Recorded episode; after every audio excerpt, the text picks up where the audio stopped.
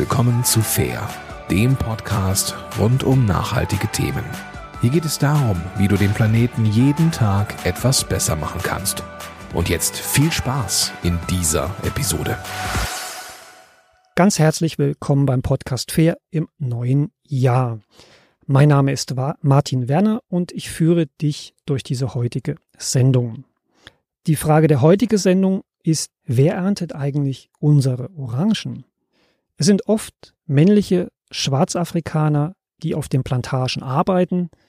Und deswegen haben wir uns einen Forscher, Professor Reckinger, zu Rate gezogen, der dir einmal erklärt, wie diese Schwarzafrikaner, die sogenannten Illegalen, nach Europa gekommen sind, unter welchen Bedingungen sie in Italien leben und arbeiten, was überhaupt unser Wirtschaftssystem mit diesen Illegalen zu tun hat und der große Wunsch der Menschen, wieder nach Hause zu kehren. Er wird sehr, sehr viele Mythen, die so im Raum stehen, für dich aufdecken und widerlegen. Eine wirklich sehr, sehr spannende Episode des Podcast Fair. Ich muss mich dafür entschuldigen, dass wir die übliche Sendezeit weit überzogen haben, aber es ist einfach eine sehr, sehr spannende Geschichte, die Professor Reckinger über die Menschen erzählt.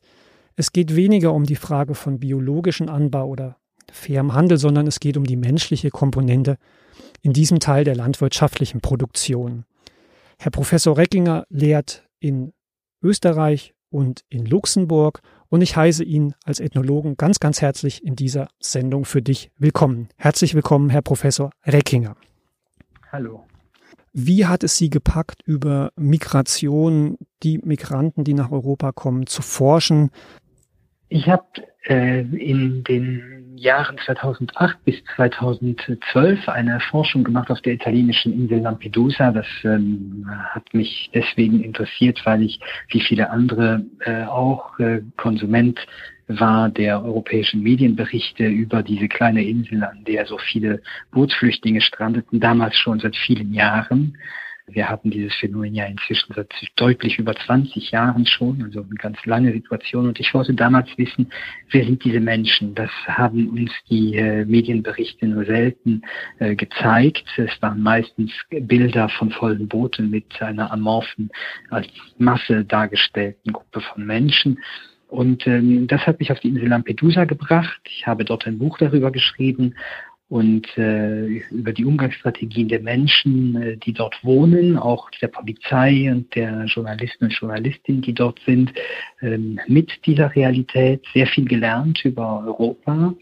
Aber es blieb eine große Frage übrig, nämlich die, was passiert denn mit diesen Migranten und Migrantinnen, wenn sie von dieser kleinen, winzigen italienischen Insel weggebracht werden aufs Festland, also auf, ja, den, nach Italien, wie geht es dann weiter? Geben Sie uns noch mal einen Einblick, unter welchen Motivationen, Umständen Menschen nach Europa kommen. Sind das wirklich diese oft stilisierten Wirtschaftsflüchtlinge, die nichts anderes wollen als nach Europa kommen? Oder unter welchen ja sehr umständlichen oder misslichen Umständen werden sie vielleicht in Zwangslagen gebracht, um nach Europa zu kommen? Ja, Sie sprechen es schon an, dass äh, allein Ihre Frage ähm, äh, zeigt ja schon die Komplexität, die Vielschichtigkeit dieser Realität. Es gibt nicht diese eine prototypische Migrationsgeschichte. Es gibt alles und das Gegenteil davon könnte man fast sagen. Also es gibt Menschen, die äh, tatsächlich äh, kommen, weil sie sich ein besseres Leben versprechen, die tatsächlich an Europa sozusagen vor ihrem inneren Auge haben oder eine bestimmte Vorstellung Europas, so müsste man es eher sagen, ähm, wenn sie sich auf den Weg machen. Das ist so die Gruppe, die äh, bei uns medial ja sehr stark thematisiert wird und politisch äh, instrumentalisiert äh, wird. Das ist, ähm, hat sich empirisch in den jetzt doch schon äh, zwölf Jahren, wo ich da in diesem Raum forsche, ähm, äh, herausgestellt, dass es sich dabei in den meisten Fällen doch um ein Phantasma handelt, ein europäisches Phantasma. Und für die meisten Menschen ist die Realität ganz anders. Die kommen aus unterschiedlichen Gründen, können die nicht dort bleiben, wo sie sind. Ich sage das jetzt mal so ganz breit. Also das kann Armut sein, das kann, äh, können Konflikte in der Familie sein, das können äh, begrenzte lokale politische Konflikte sein, das können Kriege sein, vieles, vieles mehr.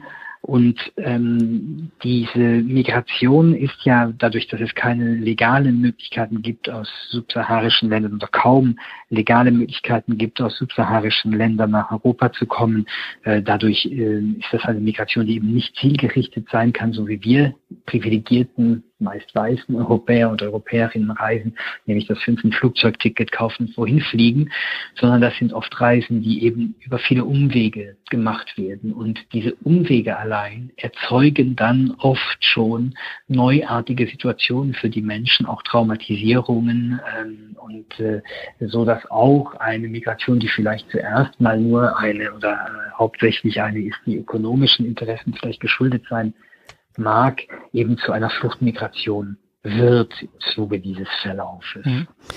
Sie haben einen Aspekt in Ihrer Forschung angesprochen, dass in viele Migranten Gegner sind, die Arabisch sprechen, die vorher in Libyen auch als, als Gastarbeiter oder auch als Illegale gearbeitet haben, oft recht gut verdient haben für ihre Verhältnisse und aufgrund der Kriegssituation in Libyen auf einmal gezwungen waren, das Land zu verlassen. Können Sie da noch mal einen Aspekt geben, wie, wie bedeutsam das in Ihrer Forschung war? Ja, also tatsächlich viele Menschen, die ich äh, in Süditalien, also nicht in Lampedusa, sondern eben in, in, meistens in Kalabrien, also auf dem Festland getroffen habe und die dort äh, in Slums leben und in erbärmlichen Bedingungen arbeiten, sind tatsächlich äh, erst im Libyenkrieg nach Europa gekommen.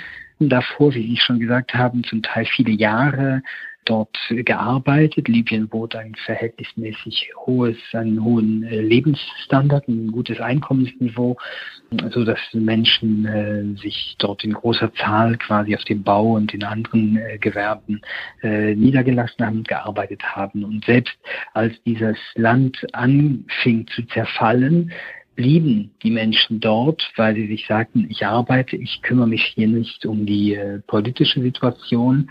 Und als dann äh, die NATO-Bomben quasi fielen und die Gefahr äh, für alle gleichermaßen groß wurde, wurden viele eben gezwungen, sozusagen äh, Nordafrika zu verlassen, sich in Sicherheit zu bringen. Und einige haben das getan, indem sie äh, in Boote gestiegen sind, von denen sie gar nicht wussten, dass sie nach Europa fahren, sondern von denen sie nur wussten, dass sie ins Ausland fahren. Also viele dachten zum Beispiel, sie wären auf dem Weg nach Tunesien, äh, wo einfach kein Krieg herrschte zu dem Zeitpunkt. Und in Wirklichkeit waren sie dann sehr erstaunt, als sie dann äh, in Italien ankamen. Das Grundproblem, ähm, was oft entsteht, ist einfach der rechtliche Status, wenn sie in die EU kommen.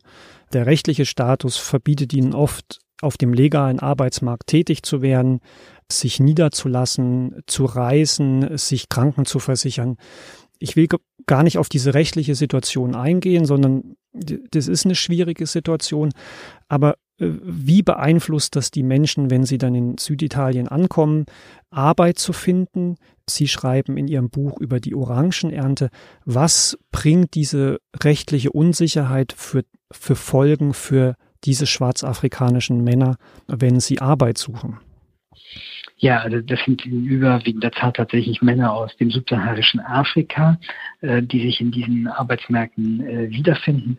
Und natürlich die Illegalisierung die hat ganz große Effekte auf die äh, Möglichkeit, Arbeit zu finden und eine würdige, menschenwürdige Arbeit zu finden. Ja, ich spreche natürlich von Illegalisierung, weil ja kein Mensch äh, an sich illegal sein kann, sondern das immer nur ein Ergebnis ist eines administrativen, behördlichen Prozesses. Also hier ist es dann das italienische äh, äh, Recht, das da wirksam wird. Das heißt, den Menschen einfach Rechte abzusprechen oder nicht äh, zuzugestehen. Ja, und das macht die Menschen natürlich angreifbar, es macht sie äh, extrem verletzlich, ähm, denn natürlich, wenn ich keine äh, Rechte habe, auf die ich mich berufen kann, dann bin ich ausbeutbar. Dann kann mich mein Arbeitgeber oder meine Arbeitgeberin äh, ausbeuten, wie er oder sie es will und ich kann dagegen nicht aufbegehren. Also hier haben wir eine Situation äh, von Vogelfreien äh, oder eine Bevölkerung von Vogelfreien, die erzeugt wird und die eben zu den Bedingungen, die sich bieten, arbeiten muss, ohne wählen zu können. Im Gegensatz zu den Menschen in Europa, die die Mehrheit sind, die eben aufbegehren können. Hm. Sie formulieren das in Ihrem Buch. Es gibt also in Süditalien durchaus sogenannten Arbeitsstrich, wo früh die äh, Migranten aus ihren Unterkünften, auf die wir auch noch zu sprechen kommen, äh, ja auf die Straße gehen, dort hoffen auf Tageslohn, illegalen Tageslohn. Die Orangenernte geht meines Wissens so von November bis Februar des Jahres.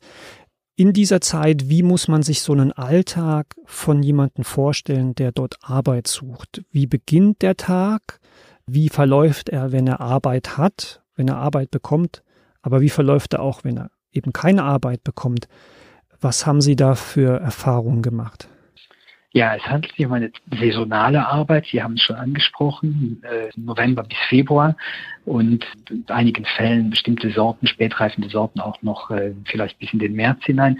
Eine saisonale Arbeit, eine Tagelöhnerarbeit. Also die Menschen müssen sehr früh aufstehen, dort wo sie hausen und äh, sich zu Fuß oder wenn sie sich schon ein Fahrrad, ein altes klappriges Fahrrad für 20 Euro irgendwo kaufen konnten, auch mit dem Fahrrad und begeben sich dann in die Stadt oder zu wichtigen Kreuzungspunkten und äh, stehen dann dort äh, zu Dutzenden ähm, oder zu Hunderten auch manchmal äh, und hoffen, dass sie ähm, von Arbeitgebern quasi aufgelesen werden, dass sie arbeiten gehen, können auf eine Plantage. Wenn sie Glück haben, das heißt, ähm, wenn sie jung sind und stark sind und nicht zu viel Lohn fordern, dann werden sie in der Regel aufgelesen von entweder einem Vorarbeiter oder dem Besitzer der Besitzerin der Plantage selbst und mit einem komplett überfüllten Lieferwagen äh, zu der Plantage gebracht, die manchmal nur wenige hundert Meter entfernt liegt äh, und nie mehr als vier, fünf Kilometer entfernt liegt von dort, wo die Leute aufgelesen werden. Dann äh, pflücken die Leute äh, in der Regel den ganzen Tag Orangen. Das ist eine beschwerliche Arbeit. Es ist ähm, in äh, Kalabrien in diesen Wintermonaten kühl und auf jeden Fall sehr feucht, nass. Das Unkraut wächst hoch, also man wird nass bei dieser Arbeit und kalt und äh, wird dann am Ende des Tages wieder zurückgebracht zu diesem Straßenstrich und muss dann nochmal äh, eine halbe Stunde zu Fuß oder eben mit dem Fahrrad bis eine ganze Stunde äh, zurückgehen in äh, die Unterkunft. Äh, für diesen äh, Tages, die, diese Arbeit bekommt man äh, maximal 25 Euro ausbezahlt. In der Regel muss aber für diesen Transportservice zwischen Anführungszeichen müssen noch 5 Euro abgeführt werden. Also 25 Euro, wie viel erntet man im Schnitt, wenn man den Tag überarbeitet? Wie viel Kilo Orangen sind das? Das ist jetzt schnell gefragt. Also in eine Kiste passen 22 Kilo Orangen rein und äh, die allerbesten schaffen vielleicht so 40, maximal höchstens so um die 50 Kisten. Ja. Also eine, eine das sehr, ist schon, das ist schon viel. Eine sehr große Menge, wenn man den Gegenwert genau. des Verkaufspreises bei uns berechnet und was sozusagen an Lohn ausgezahlt wird. Absolut, das sind ungefähr zwei Euro Cent für ein Kilo gepflückte Orangen. Aber 25 Euro, Sie sagen schon, fünf wären für den Transport noch abgezogen, quasi fürs Taxi. Aber diese 20, 25 Euro werden ja nicht immer ausgezahlt, denn sie sind illegal. Sie haben also kein Recht, Sie können die auch nicht einklagen. Passiert es oft, dass Sie arbeiten und am Ende vom Tag nichts bekommen?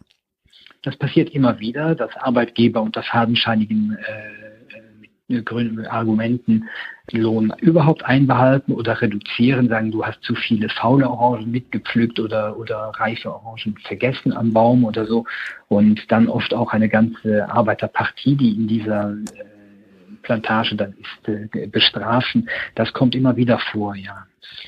Sie hatten auch noch äh, gefragt, das habe ich jetzt noch nicht beantwortet, wie es denn ist, wenn man keine Arbeit findet. Also spätestens um 9 Uhr, wenn man um 9 Uhr noch nicht irgendwie mitgenommen worden ist von jemandem, dann weiß man, ist der Arbeitstag gelaufen und äh, man geht dann zurück äh, in die Unterkunft und äh, versucht einfach zu überleben. Ja. Diese Unterkünfte, die würden mich nochmal sehr interessieren. Es hat da ja viele Facetten. Es gibt sozusagen staatliche Unterkünfte, äh, oft Flüchtlingszelte oder Lager, aber auch äh, illegale Lager. Sie schreiben in Ihrem Buch von, von einem Wäldchen, wo äh, Migranten sich selber eine Behausung bauen, dort, ich sag's mal, in einer Art Wohngemeinschaft auch sehr eng miteinander leben.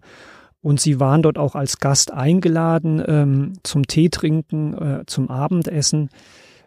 Wie muss man sich so eine Behausung, ist es ja wirklich keine Unterkunft, sondern eine Behausung, vorstellen, wie leben die Menschen. Sie sagen, es ist kalt, äh, es ist nass, äh, sie haben wahrscheinlich sehr schlechte hygienische Bedingungen. Wie können sie mit diesen 20, 25 Euro überhaupt ihr Essen bestreiten? Äh, wie haben sie das erlebt, als sie da eingeladen waren in diesem Wäldchen mit den ja, sieben, acht Migranten, die da zusammengelebt haben? Ja, das Schöne ist, ich bin auch sehr froh, dass Sie das ansprechen, äh, dass ich da eingeladen worden bin und ähm, dass ähm, äh, ich sehr großzügig empfangen worden bin und auch ähm, ausgezeichnet bekocht worden bin. Und das ist, äh, glaube ich, auch schon ein Teil der Antwort. Also die ähm, Solidarität und die Zugewandtheit, die die Menschen einander und auch äh, Fremden gegenüber äh, haben, ist, glaube ich, der Schlüssel zu verstehen, wieso sie überhaupt überleben können. Denn dieser Tageslohn von 20 Euro, der ist ja bei Leibe nicht jeden Tag zu erzielen. Ja, die Leute arbeiten vielleicht 10, 5, 15, ein Dutzend Mal in einem Monat. Ja. In der Saison. Da ja. ist es nicht. In, in, pro Monat, also ja, 500, 1000 Euro in der Saison, 1500 für die, die sehr gut vernetzt sind. Vielleicht mehr Geld ist da nicht zu verdienen. Und man kann da natürlich nur überleben, wenn man zusammenhilft, wenn eben die, die keine Arbeit haben, äh, ähm, äh, sich um das Essen vielleicht kümmern, äh, Holz holen fürs Feuer, äh, sich um die Wäsche kümmern und ähnliches mehr. Und äh, die anderen, die äh, eben arbeiten konnten oder irgendwo vielleicht äh, von jemandem, der gut zu ihnen war, ein, etwas Essbares bekommen haben, wenn das sozusagen geteilt wird. Mhm. Dieses eine Wald, äh, kleiner Wald, von dem Sie jetzt da gesprochen haben, das ist tatsächlich so eine, ein, ein wie Sie haben es gesagt, wie eine Wohngemeinschaft, eigentlich 10, 15 Menschen, die auch aus ähm, ähnlichen Ländern, also die sprachlich nah beieinander lagen, kamen aus afrikanischen Ländern es gab dort keinen Wasseranschluss, es gab keinen Strom. Die Leute haben aus Papier, Karton, Plastik und Wellblech und anderem Müll, den sie gefunden haben, auch aus Holz, sich Hütten äh, gebastelt und bezimmert, denen sie sozusagen überleben konnten. Äh, Toiletten gab es da auch keine. Es gab eine nahegelegene, wilderte äh, Orangenplantage da. Ähm, ging man hin, um sich zu erleichtern. Es war auch in einem Orangenbaum eine Dusche installiert worden, also der Astgabel wurde quasi mit einem Eimer äh, heißen Wassers, das immer auf dem Feuer erhitzt wurde, ähm, dann geduscht, so dass äh, die Leute trotzdem hygienisch äh, blieben. Das ist auch etwas, das sehr hochgehalten wird. Also sowohl das Essen und, und, und äh, die, die, die äh, Koch- und Essutensilien als auch die Kleider, die wenigen, die man hat und, und die Menschen selbst sind immer sehr, sehr, sehr sauber und hygienisch. Aber das kostet natürlich einen unglaublichen Aufwand, wenn man das äh, äh so ein, ein Niveau von Hygiene in einem Wald ja. ähm, aufrechterhalten muss. Also Sie haben auch in, in Ihrem Buch da so zwei Anekdoten drinne. Zum einen haben Sie wohl äh, jemanden, also in dem, ich weiß nicht, ob es im Wald war oder in einer anderen Unterkunft angetroffen, der gerade beim Rasieren war und der Ihnen dann auch geschildert hat, wie wichtig sozusagen die, die Körperhygiene ist, um se seine Menschlichkeit nicht zu verlieren, nicht, ja, nicht auseinanderzugehen, zu zerbrechen. Und ein Moment, wo ich schmunzeln, munde, äh, schmunzeln musste, war der, als sie so in dieses Wäldchen fahren, haben sie sich ja fest vorgenommen, wenn ihnen Essen angeboten wird oder Tee, dass sie den nicht trinken, weil sie sich selbst nicht so ganz sicher waren, wie die hygienischen Umstände sind. Äh, natürlich wurde ihnen dieser Tee angeboten und er hat auch vorzüglich geschmeckt, also sie haben ihn auch angenommen. Fühlt man sich dann auch manchmal so ein bisschen als Forscher ertappt? Sie gehen ja so in den Zwiespalt in diese Forschung herein. Äh, sie sind einfach Europäer, sie sind Mensch, ähm, sie wollen eine Forschung machen, aber sie wollen ja auch eine gewisse Distanz äh, aufrechterhalten, sprich Natürlichkeit. Äh, die Leute sollen sich ja nicht für ihre Forschung verstellen. Wie, wie muss man sich das so vorstellen, dass genau dieser Spagat funktioniert? Ja, das ist eine sehr, sehr interessante und auch ganz wichtige Frage tatsächlich. Ähm, also ich konnte dieses Projekt nur durchführen, weil ich äh, Supervision hatte. Zum Glück, ich konnte auf meine super ethnopsychoanalytische Supervision zurückgreifen. Und äh, meine Supervisorin hat mir gleich am Anfang gesagt, ich habe als, als guter Ethnologe selbstverständlich vorgehabt, in diesen Slums auch zu wohnen mit den Leuten, ähm, weil das so in unserem Fach ähm, wichtig ist, dass man sagt, wenn, wenn, wenn du jemanden verstehen willst, dann musst du ein Stück weit auch sich auf seine, dich auf seine Lebensbedingungen einlassen. Und die hat mir aber davon äh, ganz deutlich abgeraten, äh, aus äh, vielen Gründen. Und einer war sicherlich der, der, was Sie jetzt ja irgendwie auch schon angesprochen haben, dass die Distanz zwischen ihrer und meiner Lebenswelt so oder so nicht überwunden werden kann. Ja, also wenn ich, selbst wenn ich jetzt in dieses Land ziehe, bin ich immer noch der privilegierte weiße ähm, äh, Forscher, der ein Rückflugticket in der Tasche hat und äh, jederzeit äh, wieder in seine privilegierte Welt zurückgehen kann und es am Ende des Tages auch tun wird. Äh, das ist natürlich ein großer Gegensatz, der ähm, aber sich in der Forschungspraxis gar nicht als so ein großes Problem herausgestellt hat, weil die Menschen, mit denen ich da geforscht habe, selbstverständlich um die skandalösen Lebensbedingungen wissen, in denen sie leben, wissen, dass das nicht die Norm ist in Europa, wissen, dass das nicht die Norm ist in afrikanischen Ländern. Ja? Mhm. Das sind viele, die mir gesagt haben, ich habe in meinem Leben noch nirgendwo in solchen Bedingungen leben müssen wie jetzt hier.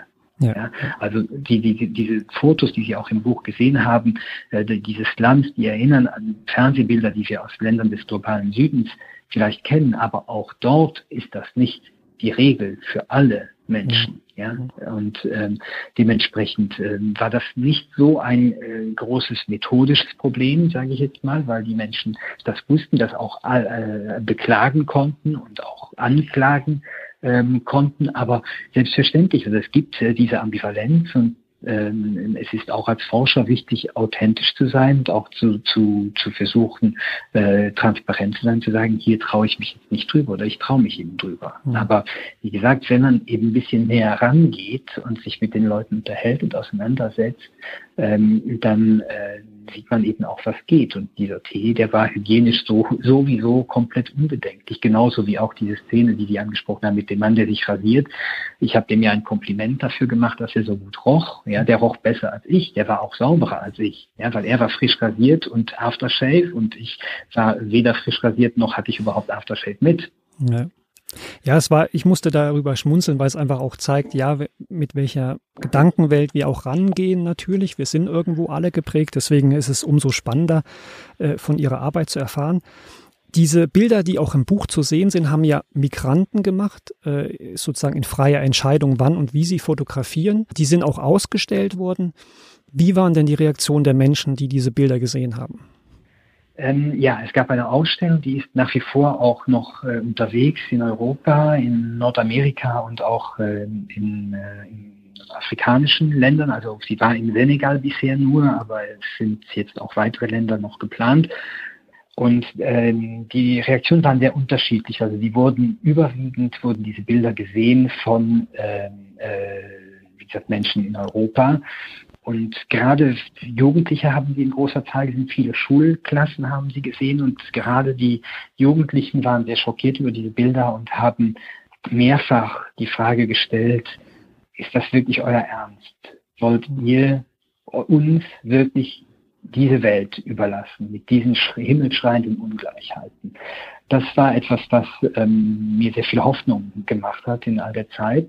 Und ähm, die äh, Aufnahme der Ausstellung in Senegal, die war auch sehr positiv, weil es sehr große Veranstaltungen gab um diese Ausstellung herum und es eben ganz, ganz viel äh, Austausch gab zwischen den unterschiedlichen Leuten, die diese Ausstellung gesehen haben, auch organisiert, Theatervorstellungen, äh, ähm, Roundtables und so weiter, wo äh, Leute, die selber vielleicht schon eine Migrationserfahrung hatten oder ein Familienmitglied verloren hatten, Meer oder so ähm, miteinander reden konnten und eben auch diese, ähm, die, diesen, diesen, diesen strukturellen Rassismus thematisierten und thematisieren konnten, der eben solche Verhältnisse möglich macht. Im, Im Zuge der Ausstellung sind Sie auch mit Spenden bedacht worden, die Sie äh, gar nicht eingeplant hatten. Und Sie standen von der Frage, was machen wir mit dem Geld?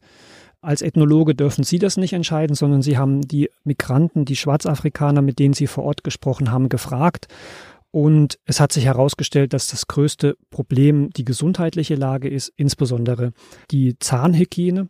Und sie haben dann versucht, medizinische Hilfe vor Ort zu organisieren, was äh, offenbar ein äh, bürokratischer Aufwand gewesen ist, ein Bürotiger. Können Sie noch mal sagen, wie dieser Aufwand sich dargestellt hat, tatsächlich den Menschen einen Zahnarzt vor Ort zukommen zu lassen, was sie mit der Spende vor Ort dann umsetzen könnten und was die sozusagen der Hintergrund dieser doch sehr, sehr bedrückenden gesundheitlichen Zustände der Menschen ist.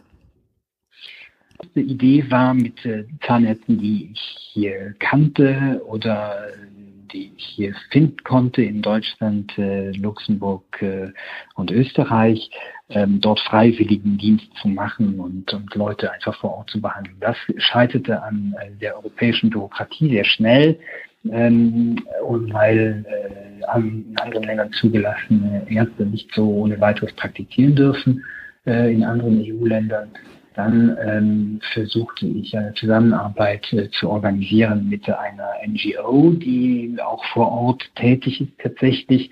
Weil das scheitert daran, dass diese NGO sagte, ähm, die Bedingung ist aber, damit wir ihre Räumlichkeiten äh, nutzen können mit unseren Ärzten, da wäre das dann gegangen, äh, und Ärztinnen, äh, dass auch Italiener und Italienerinnen dort sich versorgen lassen können, weil auch viele Italiener in Süditalien keine Krankenversicherung haben und das war natürlich nicht möglich, weil wir bekamen dieses Spendengeld ja, um den äh, äh entrechteten migrantischen Erntehelfern zu, äh, zu helfen und nicht äh, italienischen Staatsbürgern, die Rechte haben und die eben äh, eine bessere Versorgung zum Beispiel einfordern können äh, als Bürger und Bürgerinnen.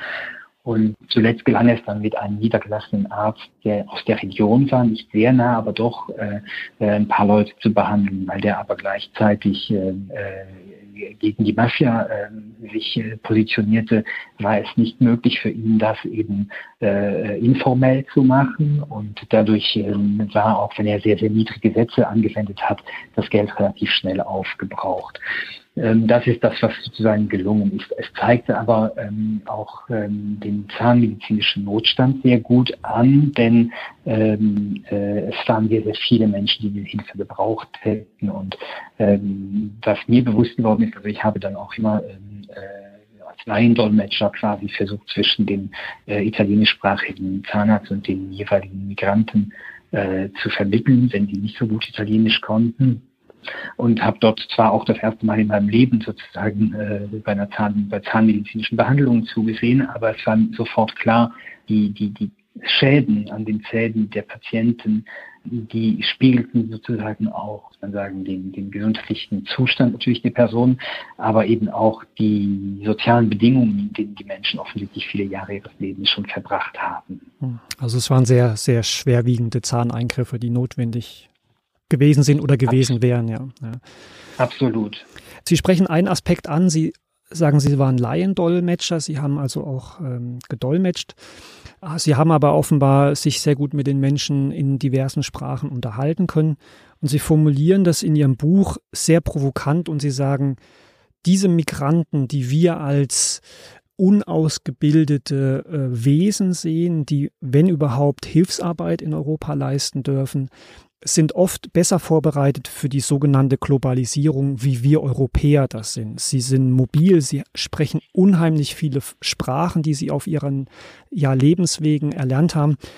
Wie meinen Sie das, dass sie besser vorbereitet sind auf Globalisierung wie wir? Naja, man sieht das jetzt schön in der Corona-Krise. Während des ersten Lockdowns hatten die, Grenz, die Länder schneller ihre Grenzen zugemacht, als sie sich äh, über irgendwelche anderen äh, Pläne äh, des Umgangs mit dieser Pandemie zurechtgelegt hatten.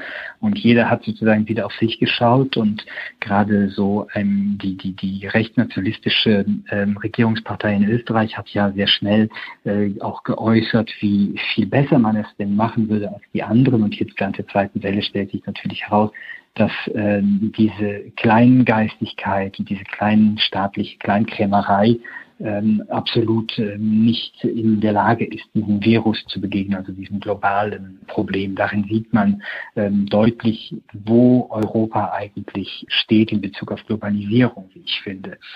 Im Gegensatz dazu sieht man bei diesen oftmals nicht intensiv beschulten, manchmal schon, aber oft hat man Leute ähm, auf diesen Orangenplantagen getroffen, die nicht sehr lange in ihrem Leben zur Schule gehen konnten. Und trotzdem sind sie mehrsprachig. Oft ähm, ist das eher eine äh, Translanguaging-Praxis, also dass man eine Sprache überwindet oder Sprache, die Grenzen von Sprachen überwindet, indem man sie eben äh, der Situation angepasst so vermischt, dass man eben mit einem Gegenüber, das andere Sprachen eigentlich kann, eben gut kommunizieren kann.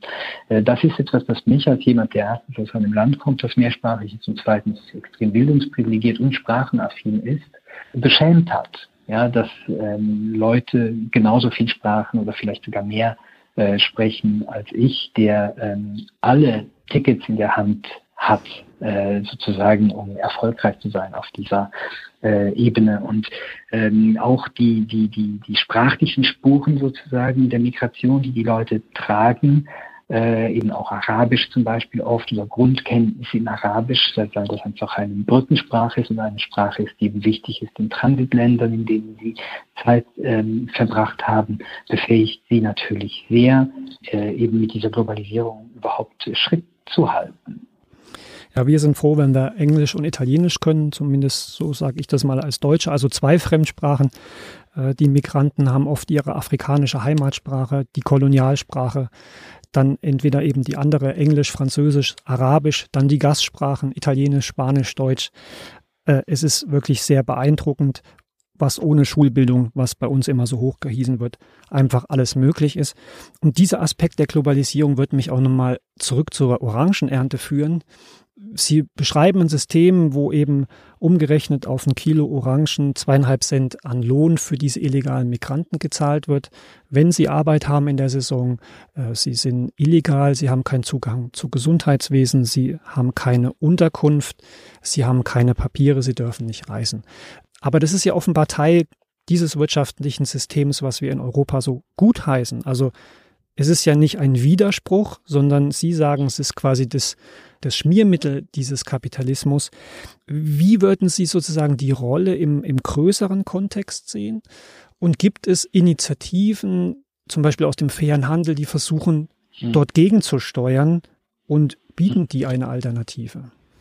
Dieses gegenwärtige äh, Produktionsmodell schafft nämlich in Randzonen, sowohl geografisch als auch sozialen Randzonen, eben Sektoren, in denen große Gruppen von Menschen quasi im Verborgenen die Arbeit machen, die zum guten Funktionieren der Schauseite der Gesellschaft ähm, notwendig ist. Ja, also wenn man die Orangenproduktion in Kalabrien sich zum Beispiel anschaut, die lag der nieder. Ja, der Weltpreis für der, der Marktpreis auf dem Weltmarkt für Orangen war so niedrig, dass es sich nicht mehr austate, diese Orangen zu pflücken. Deswegen waren viele Plantagen verwildert und jetzt kamen auf einmal dann diese Bootsmigranten und Migrantinnen, die eben zu anderen Bedingungen arbeiten mussten und die sind überhaupt verantwortlich dafür, dass Italien in dem oder Kalabrien auf dem internationalen Orangenmarkt überhaupt wieder mitspielen kann.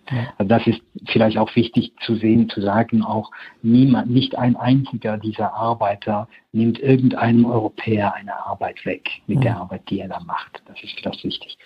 Das andere ist die Frage, ähm, gibt es äh, Alternativen dazu? Ja, äh, die gibt es. Es gibt äh, mehrere Sozialgenossenschaften die, äh, und die Fairtrade-Bewegung, die äh, sehr gute Initiativen auch in Italien äh, inzwischen gestartet haben und die langsam Früchte tragen. Tatsächlich muss man ja sagen, stimmt vorbei, es gibt einen blinden Fleck, dass die Fairtrade-Bewegung lange Zeit sich ausschließlich auf den globalen Süden konzentriert hat, weil man in so einem äh, vielleicht, ich sage das, formuliere es ein bisschen hart, in so einer Art selbstgefälligen Habitus vielleicht, einfach der Meinung war und auch sein konnte langer Zeit, äh, lange Zeit, dass eben die Dinge in Europa in Ordnung seien. Ja? Und äh, natürlich kamen diese eklatanten äh, Ausbeutungsmechanismen äh, äh, nach und nach ans Tageslicht. Und jetzt äh, ist natürlich ähm, dieses System dabei, sich sozusagen umzustellen und dass man sieht, wir brauchen auch in Europa solche Fairtrade-Initiativen. Und ich sage das bewusst, solange die konventionelle Agrar ähm, Landwirtschaft und auch die gemeinsame europäische Agrarpolitik dieses Problem nicht äh, ordentlich in den Griff nimmt. Denn es gäbe ja Regeln. Ja, es gibt ja jetzt auch schon Regeln. Es ist verboten, jemanden illegal zu beschäftigen. Und es ist nicht der, der illegal arbeitet, der gestraft äh, wird, sondern es ist der Arbeitgeber oder die Arbeitgeberin. Ja. Also wenn man diese äh, Gesetze einfach mal exekutieren würde, wäre auch schon vieles besser. Es gibt aber ähm, verschiedene Sozialgenossenschaften, die eben auch auf ähm, der Mafia ent, von der Mafia enteigneten Grundstücken äh, äh, Früchte anbieten, äh, anbauen und auch äh, in den Handel bringen. Das äh, ist ein Prozess, der sehr lange dauert, weil die Zertifizierung sehr kompliziert ist und die Überprüfung sozusagen, ob die äh, beteiligten Akteure auch wirklich ähm, äh, nicht mit der Mafia zu tun haben, sehr aufwendig ist. Aber das gibt es. Und äh, es gibt äh, die Sozialgenossenschaft äh, Goel Bio zum Beispiel, es gibt aber auch Solidale Italiano und die Produkte von äh, beiden Genossenschaften sind äh, in der Schweiz zum Beispiel zu beziehen. Es gibt Coop, kann man die äh, Goel Bio Orangen äh, kaufen. Und äh, jetzt in ein paar Wochen werden dann auch die Clementinen kommen, äh, die, die, die Fähren von Goel Bio. Und äh, Solidale Italiano hat ähm, äh, über, ver, ver, vertreibt die eigenen Produkte über crowdcontainer.ch. Vielleicht nochmal einen Bogen spannen. Wir haben darüber gesprochen, wie die Menschen zu uns kommen, wie sie arbeiten, wie sie Teil des Systems werden, wie schlecht es ihnen als Teil dieses Systems geht. Wie gehen eigentlich die Menschen damit um, dass sie von ihren Familien, von ihren Eltern, von ihren Kindern getrennt sind? Oft eine große Erwartungshaltung von zu Hause spüren, Geld zu überweisen, aber vielleicht im Bewusstsein leben, ohne Papiere nie wieder ihre Heimat zu betreten. Für diese Menschen ist das doch aber Alltag, dass zum Beispiel Familienangehörige versterben, ohne dass man sie verabschieden kann. Genau, und das ist schön, dass Sie das jetzt ansprechen. Wir haben jetzt äh, in Europa die einmalige Chance, äh, äh unsere empathischen Seiten ähm, äh, zu kultivieren, sozusagen zu ein bisschen genauer hinzuschauen, zu versuchen, Verständnis zu entwickeln für die Situation von Menschen, denen es äh, aus verschiedenen Gründen schlechter noch geht als uns in der Hinsicht. Ja, das ist für die Leute sehr schlimm, vor allem weil eben vielen das ihnen widerfahren ist. Viele sind in Europa gelandet, weil eben andere Migrationszielorte nicht mehr sicher waren, ja, und ähm, äh, konnten, solange sie in, in Libyen waren, zumindest äh, hatten sie die theoretische Möglichkeit, wieder zurückzureisen. Das ist jetzt so äh, in Europa den allermeist verwehrt und nicht mehr möglich und äh, äh, das ist zermürbend, ja, und die Leute berichten das genau. Ich habe in meinem Buch auch versucht, diesen äh, äh, Geschichten äh, Raum zu geben, dass die Menschen sich da äh, äh, artikulieren können und, und, und wir als Europäer und Europäerinnen verstehen, besser verstehen können, dass es ähm, äh, ja der Menschenwürde wirklich ähm, äh, nicht zuträglich ist quasi, wenn man äh, von, von, von Kontakt, von der Möglichkeit, physisch die eigenen Verwandten äh, äh, zu besuchen, ausgeschlossen ist. Und das nur, weil einem quasi, äh, in dem Fall von europäischer Seite, ein Dokument äh, verwehrt wird, das äh, Reisen äh, ermöglichen würde. Das ist für die Leute sehr hart. Ja. Ich würde auch das für mich mal zusammenfassen, was ich im Gespräch mit Ihnen und aus Ihrem Buch gelernt habe. Das ist wirklich für mich Nummer eins, ist die Menschlichkeit. Wir reden oft über, in Anführungszeichen, Illegale und Migranten. Wenn wir sie aber vielleicht im Urlaub in Italien oder auch bei uns sehen, sind es Menschen, mit denen wir kaum in Kontakt kommen. Suchen Sie ruhig den Kontakt, wenn sich die Gelegenheit ergibt. Erkennen Sie den Menschen unabhängig von seiner Herkunft und Hautfarbe.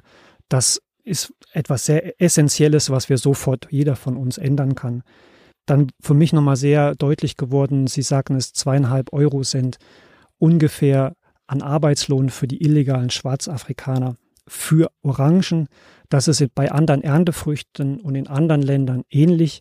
Dort gibt es Alternativen, die den Menschen eine gerechtere Entlohnung ermöglichen gucken Sie, wenn Sie Orangen oder Clementinen, aber auch eben Erdbeeren oder andere Südfrüchte kaufen, unter welchen Bedingungen nicht nur sie angebaut werden, sondern auch die soziale, arbeitsrechtliche Situation der Menschen, die die Früchte anbauen und ernten.